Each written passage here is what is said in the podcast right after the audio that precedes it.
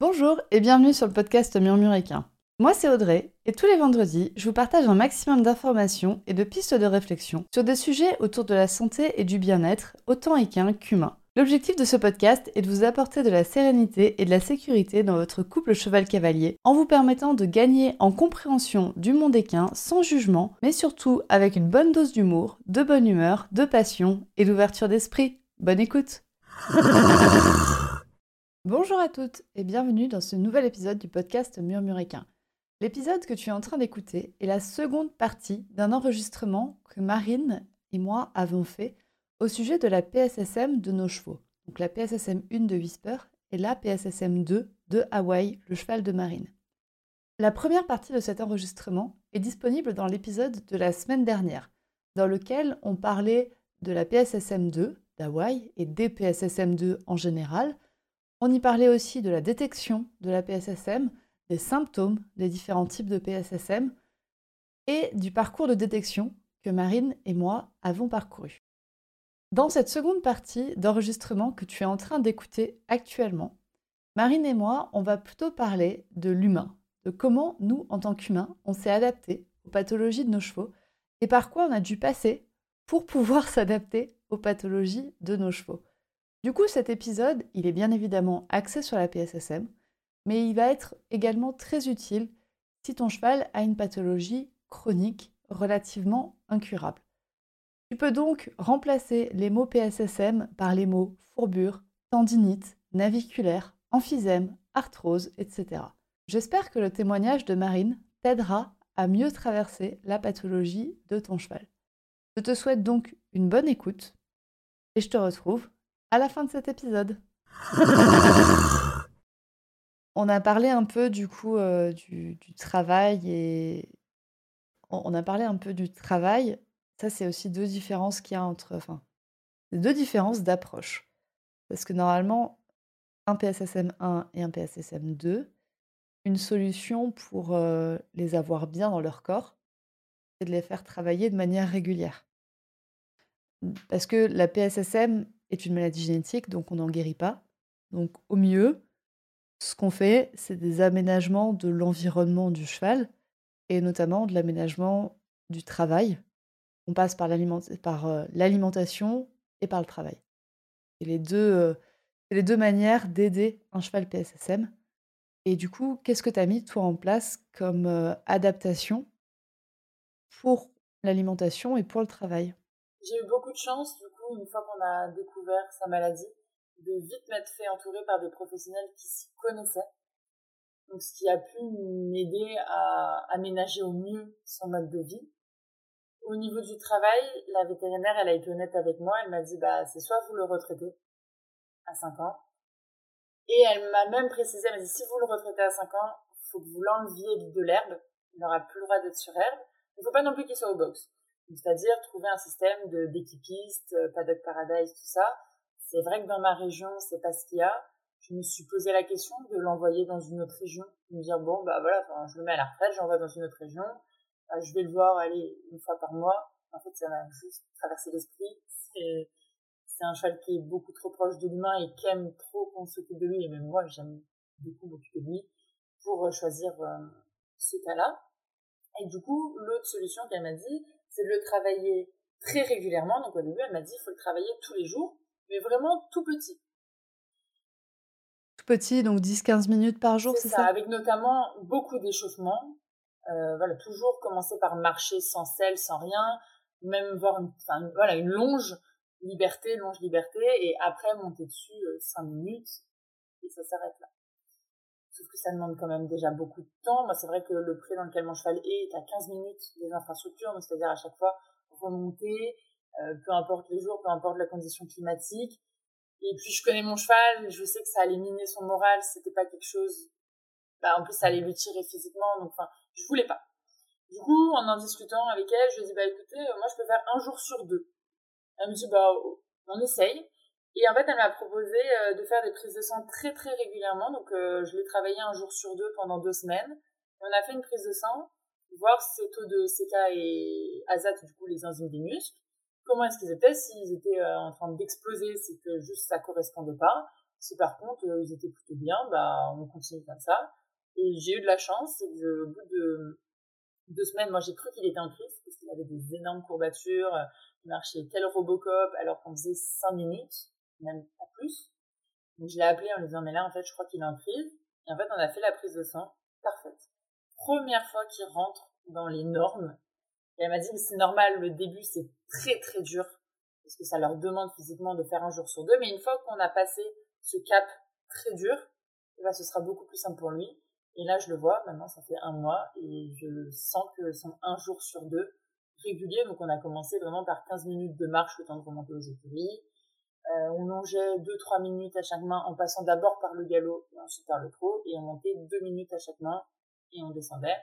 Donc ça pendant un mois, et maintenant on peut même retourner en extérieur, parce que c'est vrai que du coup ça avait un peu coupé la route à l'extérieur, parce que bon, 2 minutes en extérieur, Bon, c'est gentil, mais une minute aller, une minute retour. C'est ça, on n'a hein. même pas le temps de, de, sortir des écuries. Et maintenant, on peut reprendre l'extérieur, ce qui est quand même, ben, lui, ce qu'il préfère pour son moral et voilà, ce qui, ce qui le met quand même de, de plus bonne humeur. Mais grâce à ce rythme de travail, on arrive à trouver un bon équilibre. En plus, du coup, d'une alimentation adaptée. Donc, c'est vrai qu'il faut qu'elle soit euh, pauvre en glucides, sans amidon, sans céréales, peu de sucre. Donc là, je me suis vite retrouvée un peu, euh, oulala, je sais pas quoi faire j'ai fait appel à une nutritionniste euh, qui s'y connaît dans cette maladie et qui m'a fait, en fait, elle m'a fait les calculs parce que avec le variant Kawaii A, il faut en plus complémenter en vitamine E, sélénium, magnésium et manganèse. Donc là, j'étais perdue, j'étais assommée sous les chiffres. Donc grâce à cette nutritionniste, on a pu mettre en place aussi l'alimentation adaptée et plus euh, massage ostéo quoi assez régulièrement au début, surtout quand on a commencé à travailler un jour sur deux et que ça nous tirait physiquement. Massage ostéo, il a aussi eu shiatsu, on a un peu essayé de mutualiser tout pour l'aider, que ce soit mentalement, physiquement. C'est un nouveau, enfin c'est un nouveau rythme à prendre. Donc c'est pour que ce soit pour son corps ou même pour son esprit. Et après à côté, j'ai fait des petits tests en mettant des chauffes d'eau euh, avant et après le travail, mm. en faisant des massages sur les zones que je voyais contracter moi à l'œil avec une petite lotion décontractante musculaire et surtout en marchant beaucoup, en faisant beaucoup marcher avant, beaucoup marcher après.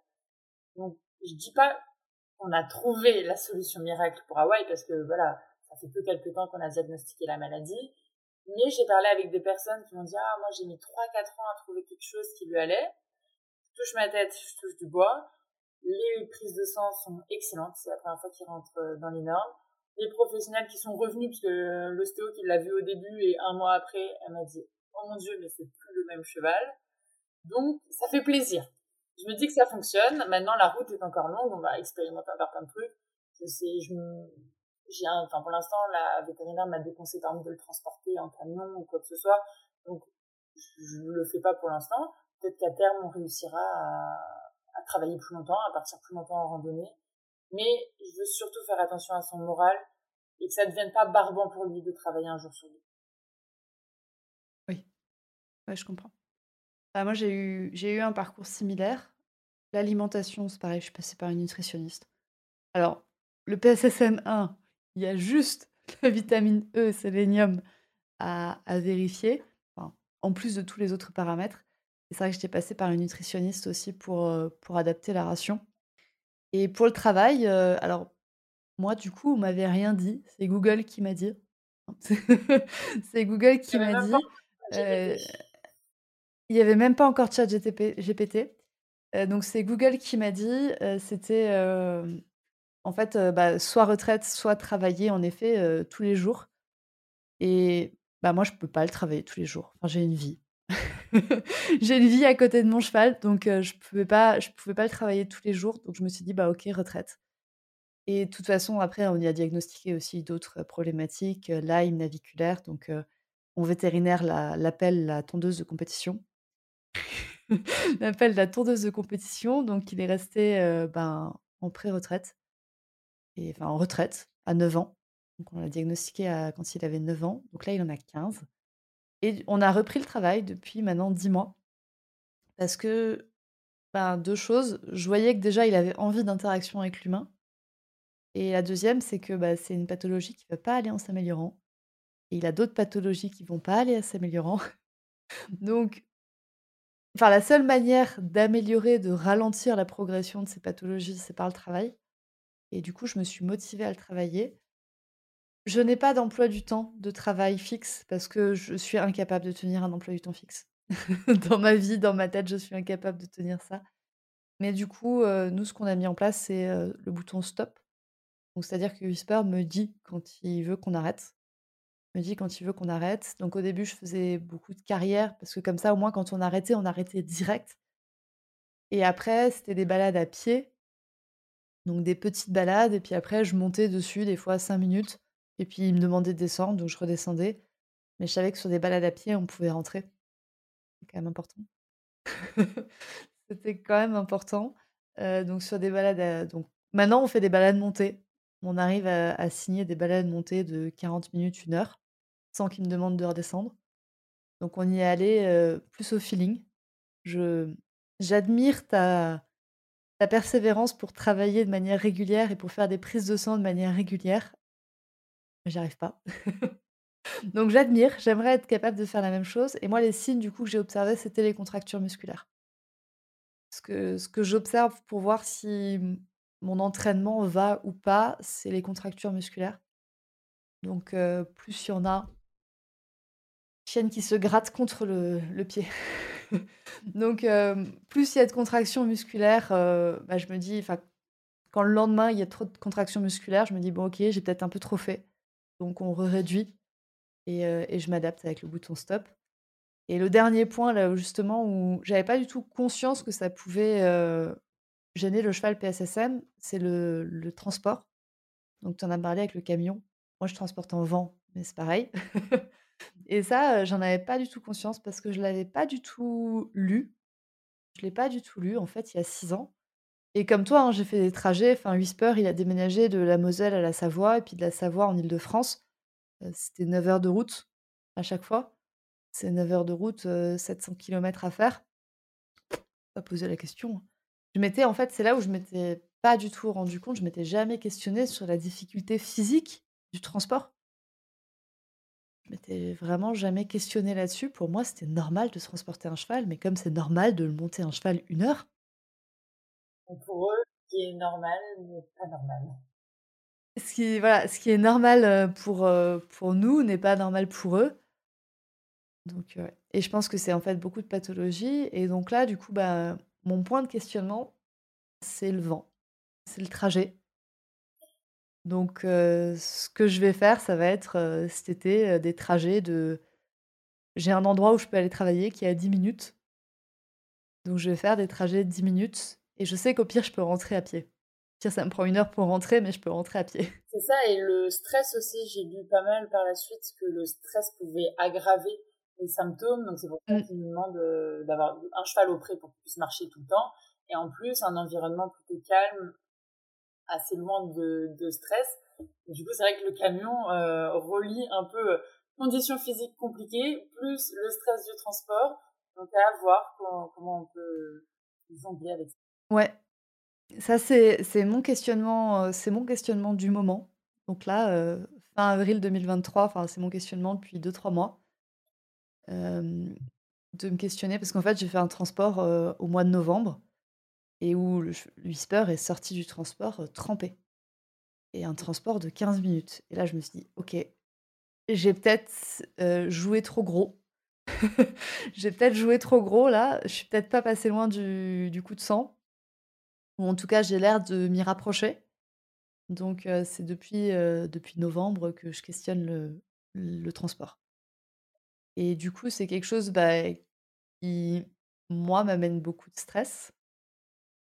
Donc voilà, qui moi me stresse énormément. je suis en panique à l'idée de faire un trajet de 10 minutes et je me suis vraiment trouvé les conditions pour faire mon mon trajet de 10 minutes et au cas où je peux rentrer à pied, au cas où il peut y rester la nuit, au cas où enfin c'est vrai que c'est une maladie que le cheval a, mais ça a aussi un impact sur nous en tant que propriétaire, euh, j'admire les personnes qui sont zen en toutes circonstances et, qui vivent très bien les pathologies et c'est ces personnes qui se portent le mieux. Hein. Mais je sais que je suis une personne assez angoissée et rajouter cette pathologie ajoute du stress parce qu'en fait chaque chose qu'on fait on se dit mais est-ce que ça va pas mener au coup de sang? Est-ce que ça va faire ci? Est-ce que ça va faire ça? Ouais, c'est totalement enfin, ça ça rajoute beaucoup de stress. Alors, je propose que tu me dises comment tu es toi, là, maintenant, toi qui as découvert, on va dire, la pathologie d'Hawaï, heu, il y a très peu de temps. Comment, heu, comment tu le vis? Justement, le fait de le remettre au travail, le fait de découvrir sa pathologie et tout ça? Déjà, il y a eu tout le moment de la recherche où là, je crois que j'étais un peu sous l'eau parce que je faisais mes recherches moi-même sur internet, partout, partout, partout. Euh, quand on parlait, je faisais que parler de maladie. Je disais, ah, bah, peut-être qu'il a ça, ah, j'ai découvert ça, peut-être qu'il a ça. Donc là, ça a été vraiment un moment euh, très stressant avec beaucoup d'informations. Je savais pas trop comment traiter. Ensuite, il y a eu un peu la délivrance, le moment de délivrance de sa maladie, où là, j'ai soufflé, je me suis dit, ok, maintenant on sait ce qu'il a. Et ensuite, il y a eu re la période de stress, en me disant, euh, mais en fait, on travaille un jour sur deux, est-ce que ben, mentalement ça lui va? Est-ce que euh, est-ce qu'en fait il va pas faire une crise? Et je regardais ses muscles comme je n'ai jamais regardé avant. À chaque séance, hop, je touchais, je regardais, enfin j'en devenais parano de, de tous les signes qu'il pouvait avoir. C'est vrai que j'ai fait une communication animale avec lui quand on a su ce qu'il avait. Et il a dit un truc euh, ben, assez intéressant. Il a dit que lui, il avait toujours vécu avec cette maladie. C'est une maladie génétique, il a toujours. Et en fait, il comprenait pas pourquoi. Là, maintenant, tout de suite, je me stressais et je me mettais dans un état euh, à tout observer et à le stresser lui, alors que lui, il l'a toujours eu. C'est pas parce qu'en fait.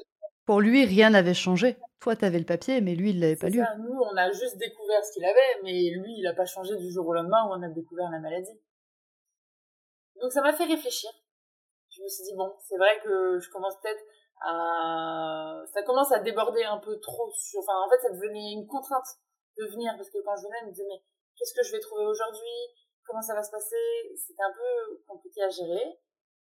J'ai respiré, je me suis entourée de bonnes personnes et je suis encore dans cette période où euh, voilà le moindre petit truc me fait stresser. Euh, bah, enfin, j'étais en week-end, euh, bah, ce week-end je suis partie dans le sud et il y a eu une intégration dans mon pré. Et en fait, je l'ai su que le matin. Et là, je me suis fait tout un film en disant mais non, euh, je voulais que mon cheval, euh, on le travaille avant, comme ça qu'il ait les muscles chauds, s'il y a une intégration, sauf que bah, j'étais pas. Donc je me réveille en panique, j'appelle des copines, je vous pouvez le travailler, vous pouvez, vous pouvez, euh, voilà, lui chauffer les muscles, faire quelque chose, je veux pas qu'il fasse un coup de sang. Et après, en fait, je me suis posée, je me suis dit, mais avant qu'il ait la maladie, il y a eu d'autres intégrations dans le pré. J'ai pas fait des préparations comme ça, et ça s'est très bien passé. C'est pas maintenant que je sais ce qu'il a qu'il va se passer quelque chose. Donc j'ai respiré, je me suis dit, allez, profite de ton week-end, c'est pas grave. j'ai même des copines super gentilles qui ont veillé sur lui. Il a des bonnes datas. C'est ça, très bonnes. Mais, euh, tout est encore source de stress pour moi. Mmh. Moi, j'ai eu, euh, comme toi, alors euh, j'admire quand tu me dis que tu as respiré au bout de deux mois. Moi, j'ai passé un an en apnée. J'ai passé clairement un an en apnée. À, à chaque fois que je venais, je checkais peut-être ci, peut-être ça à, faire plein, euh, à faire intervenir plein de professionnels différents, à acheter beaucoup de trucs. Moi, j'ai acheté énormément de compléments alimentaires. Moi, ça a été les compléments alimentaires. Je crois qu'il avait une cure différente tous les mois. J'essayais à chaque fois. Et le et la couverture contractante pour l'hiver, pour l'été. Je mettais tout dans mon panier et à la fin, je payais le montant. Ça va être compliqué. ouais. Moi, ça a été, ouais, beaucoup de compléments alimentaires que j'ai testés. Pareil, les couvertures, parce que j'étais là: «Bah, ouais, mais j'ai jamais couvert mon cheval. Qu'est-ce qu'il me faut comme couverture?» alors il me faut une impaire, une 50 grammes, une 100 grammes, une 150, une 300. C'est ça et de la bonne marque et euh Ouais et puis comment je fais pour savoir si elle lui va? Et puis, euh, je venais, je checkais à chaque fois les muscles, je checkais ça, est-ce qu'il allait bien, est-ce qu'il allait pas bien? Euh, moi, c'était la transpiration, dès qu'il y avait, parce que, enfin, chez lui, un symptôme, c'est la transpiration. Dès qu'il transpirait trois gouttes, j'étais en panique. Il «Il va faire un coup de sang». Non, il fait juste 35 degrés et il vient de se taper un galop avec ses potes. Voilà, normal qu'il transpire. Donc donc j'ai vraiment été en panique pendant un an. Et après moi, c'était aussi, c'était une ostéopathe qui faisait de la com animale. Elle m'a dit: «Ben, en fait, tu sais, Tant que tu vas le considérer comme malade, tu vas que le voir malade. Tu ne tu ne vas voir que, le négatif. Tu vas voir que ce qui va te te rapporter à la maladie. Et là, j'ai fait mais l'effet rebond inverse et je lui ai dit: «Démerde-toi». Et là, j'ai plus rien acheté. il a je crois que j'ai même interrompu la cure qu'il était en train d'avoir. J'ai interrompu la cure et j'ai dit: «Ouais, en fait, j'arrête pas de te considérer comme malade» et j'ai vraiment fait l'effet rebond. j'ai plus rien fait. J'ai plus rien fait et là, c'est vrai qu'après, heu, maintenant j'ai appris à gérer. Un peu comme toi, des fois je me dis: «Bah, en fait, ça, il l'a déjà vécu et il l'a bien vécu. Donc normalement, il devrait bien le revivre ou alors s'il le vit pas bien, ça ça va pas être non plus extrême et aller jusqu'au coup de sang je vais peut-être, heu, réussir à l'avoir entre-temps. Et c'est vrai que je me suis surprise, donc il y a il y a Hawaï qui a déclenché enfin qui a qui a été diagnostiqué de la PSSM2 et j'ai une autre, connaissance que je connais sur Instagram qui a son cheval a déclenché la PSSM1 et mon premier réflexe, ça a été: «Ah c'est bon, il va pas mourir». Alors que toi, je pense que dans ta tête, c'était ça: «Il va mourir. Il va mourir». Mais parce que moi, c'était aussi dans ma tête. C'est pour ça que j'ai beaucoup d'empathie parce que moi, c'était ça: «Il va mourir. chaque fois, il va mourir». Et là, je me suis surpris, bah, ouais, tu vois, 2 fois en en 6 mois où je me suis dit: «Oh c'est bon, respire Marine, ça va aller». Donc je me surprends moi-même à le penser. Je me surprends à le penser, c'est là que je me dis: «OK, en en 6 ans», donc ça a pris du temps, mais en en 6 ans, j'ai je me suis calmée. C'est ça, surtout qu'il faut faire aussi attention à toutes les informations qu'on a. Il y a beaucoup de sites américains où moi j'ai ouvert un site et la première rubrique c'était à quel moment est-ce que je dois euthanasier mon cheval PSSM2 Et là je me suis dit, oula, euh, euthanasie, mort, mon cheval va mourir. Enfin, dans ma tête, il y a toutes les connexions qui se sont mises. Et j'ai vu, enfin surtout vraiment sur ces sites, j'ai vu des vidéos de chevaux, mais dans un état catastrophique. Et c'est là où ou en fait, je pense qu'il y a eu aussi toute la psychose qui est montée. Je me suis dit, en fait, je veux pas mm. qu'il devienne comme ça, je veux pas qu'il meure, je, je veux le surprotéger. Si on pouvait lui mettre du papier bulle, est-ce qu'on pourrait le mettre? Et mm, je suis pas à ton stade, mais j'ai déjà réussi à prendre un petit peu de recul.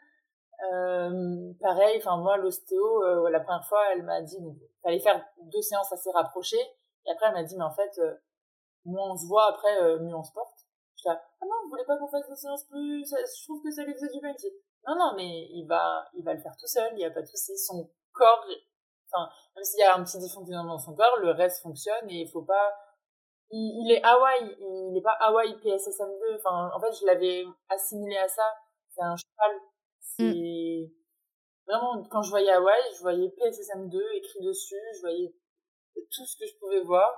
Et, euh, et, toutes mes recherches étaient catastrophiques, je faisais des trucs. J'ai pas eu un retour de quelqu'un qui m'a dit Ah, mais il va super, il vit. Bon, sauf toi, du coup, maintenant. Mais euh, c'est vrai qu'il y a eu des sites euh, où il faut faire attention, je pense aussi à toutes les informations qu'on trouve. Parce que, bah, comme on a dit, chaque cheval est différent, chaque cheval réagit différemment. Et on l'a quand même diagnostiqué assez tôt. Maintenant, je peux mettre en place des mm. choses. Je l'ai pas envoyé le week-end dernier sur un CCE. Enfin, voilà, malheureusement pas de CCE, alors qu'il adore sauter des fossés, mais il sautera un fossé, voilà. Et chaque cheval a aussi des contextes différents. Enfin, toi, tu as pris la maladie très tôt, parce qu'en fait, tu n'avais pas tant de symptômes que ça. Tu n'as jamais eu de coup de sang. Tu n'as jamais eu de coup de sang, par exemple. Donc, tu as pris la maladie bientôt. Et en fait, des fois, il faut remettre aussi en contexte ce qu'on lit sur les réseaux sociaux. C'est qu'il y a des gens où, en fait, clairement, ils ont surexploiter leurs chevaux. Donc oui, leurs chevaux ont fait des coups de sang tous les, tous les lundis. Et, mais en fait, on n'est pas dans le cas là. Et c'est vrai que moi, je me suis aussi à un moment donné, je sais plus exactement quand, mais j'étais, il y avait deux groupes Facebook à l'époque, un en anglais et un en français. Et celui en anglais était catastrophique. Et donc à un moment donné, je me suis désinscrit des deux groupes Facebook. Les deux, celui en français, celui en anglais. Celui en, anglais parce que j'y voyais des vidéos beaucoup trop catastrophiques. Et celui en français, c'était l'inverse parce que je voyais beaucoup trop de gens qui disaient bah moi mon cheval est asymptomatique et moi j'ai un PSSM asymptomatique et moi j'étais là mais ta, gueule, euh, moi j'en chie. Faut vraiment faire attention en effet à d'où vous prenez les témoignages et la personne euh, comment elle vous donne ce témoignage. Est-ce que elle-même est encore paranoïaque ou pas? Ça et c'est sûr que bah, c'est le cheval malheureusement il vit au box et qu'il mange euh, des céréales et qu'il euh, est monté deux heures par jour, bah oui, on verra une vidéo catastrophique euh, à la fin de la semaine. Alors que si on essaye de si on fait de son mieux, parce que bah parfois on peut pas tout faire et il y a aussi, enfin il y a, on a aussi une vie à côté. Je, vis beaucoup à Hawaï, mais bah, j'essaye maintenant de, me donner un peu de temps pour moi et j'ai j'ai besoin de temps et il y a les moyens, enfin voilà, le moyen temps et le moyen financier. Il y a un moment où bah on arrive au bout et on essaye de faire de son mieux. Oui, et je pense qu'il faut pas attendre d'être au point de rupture financier ou émotionnel et ou émotionnel pour se dire, heu: «En fait, je vais je vais arrêter, je vais arrêter parce que je peux plus, je peux plus émotionnellement, je peux plus, heu, financièrement» et peut-être se réfléchir un peu avant, de se dire: «Bah, OK, mon cheval a ça, d'accord, heu, il va falloir que j'investisse ça, ça et ça, mais dans qu'est-ce qui est le plus urgent? Qu'est-ce qui est le moins urgent?» et rationaliser et de rationaliser, ça aidera à le faire, heu, ça aidera émotionnellement et financièrement. De se dire: «Je vais peut-être faire ça d'abord et ensuite ça. Je vais faire un test à la fois». Non seulement pour ma santé émotionnelle et ma santé financière, mais aussi pour être sûr que c'est ça qui marche. Ça, Parce que si on teste, heu, moi j'ai testé des fois 3-4 produits en même temps, mais je peux pas savoir lequel a marché en fait. Oui. Donc, on heu achète tout en même temps et heu, moi j'avais acheté, heu, et le chauffe-d'eau et le truc masseur et tout ce que tu veux, mais au final je sais même pas lequel a fonctionné donc enfin je vais pas pouvoir à long terme mettre tout, tout, tout en place quoi. oui, tu peux pas lui mettre et un chauffe-d'eau et un et une couverture massante en même temps, par Ah et exemple. le tout en été sous 40°. Ouais, voilà, ça, ça va pas marcher, par exemple. Il risque d'avoir d'autres choses par la suite.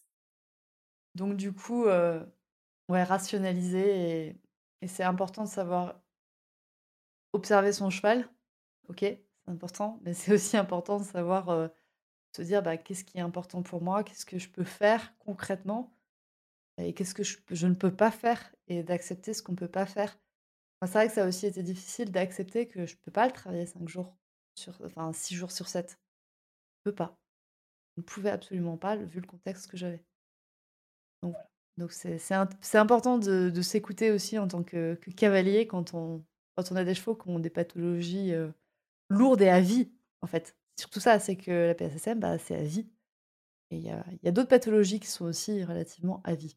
Et à vie, on ne pourra pas mettre autant d'énergie et autant de finances toute notre vie. Donc autant mutualiser et apprendre aussi à, à observer son cheval. Je pense que euh, c'est un peu le, le mot, c'est bah, on lui demande des choses, on observe, on voit si ça fonctionne, si ça fonctionne pas. Et à terme, on devient moins parano parce qu'en fait, on connaît les, limites de son cheval. Il sait nous dire non, il sait nous dire oui. Il, il peut se faire comprendre, il sait qu'il a le droit de se faire comprendre. Et à partir de ce moment-là, bah, je pense que tout peut rouler. Totalement, on peut on essaye, on écoute le cheval et on l'écoute vraiment. On écoute vraiment et comme dit, quand il ralentit, c'est pas qu'il veut pas, c'est qu'il peut pas. Heu, ouais, je pense que c'est important. Je pense que la meilleure des le meilleur des investissements qu'on peut faire, c'est d'apprendre à observer son cheval et d'essayer de se dégager de la paranoïa, même si c'est pas facile du tout au début. Tout à fait, et même de, se former soi-même, comme ça on a plus de connaissances. Je me renseigne pour quelques formations qui pourraient l'aider musculairement. Quand je serai formée, je pense que je verrai aussi les choses d'un autre œil. Oui. Oui et en parlant enfin là, c'est la professionnelle qui parle, mais la plupart des chevaux, heu, qui sont malades, enfin la plupart des professionnels qui voient un cheval malade sont aussi capables de vous donner peut-être deux trois points d'observation à faire.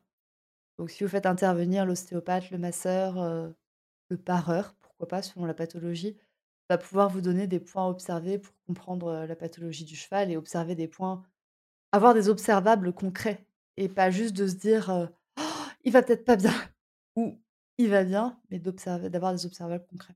Eh ben, écoute, Marine, on a je pense qu'on a plutôt, bien creusé le sujet de la PSSM 1, de la PSSM 2 et de du parcours en tant qu'humain, des impacts que la PSSM 1 et la PSSM 2 ont sur nos chevaux et ont sur nous, en fait, du coup, par ruissellement.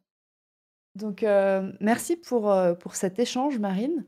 Donc ton si les gens veulent discuter avec toi de PSSM, tu es ouverte à ce qu'ils discutent avec toi de Il n'y a PSSM? aucun souci, mes messages sont ouverts, je réponds euh, assez rapidement et je suis toujours preneuse d'échanger avec euh, des personnes qui ont des parcours similaires ou même différents. C'est toujours intéressant d'apprendre euh, les uns des autres.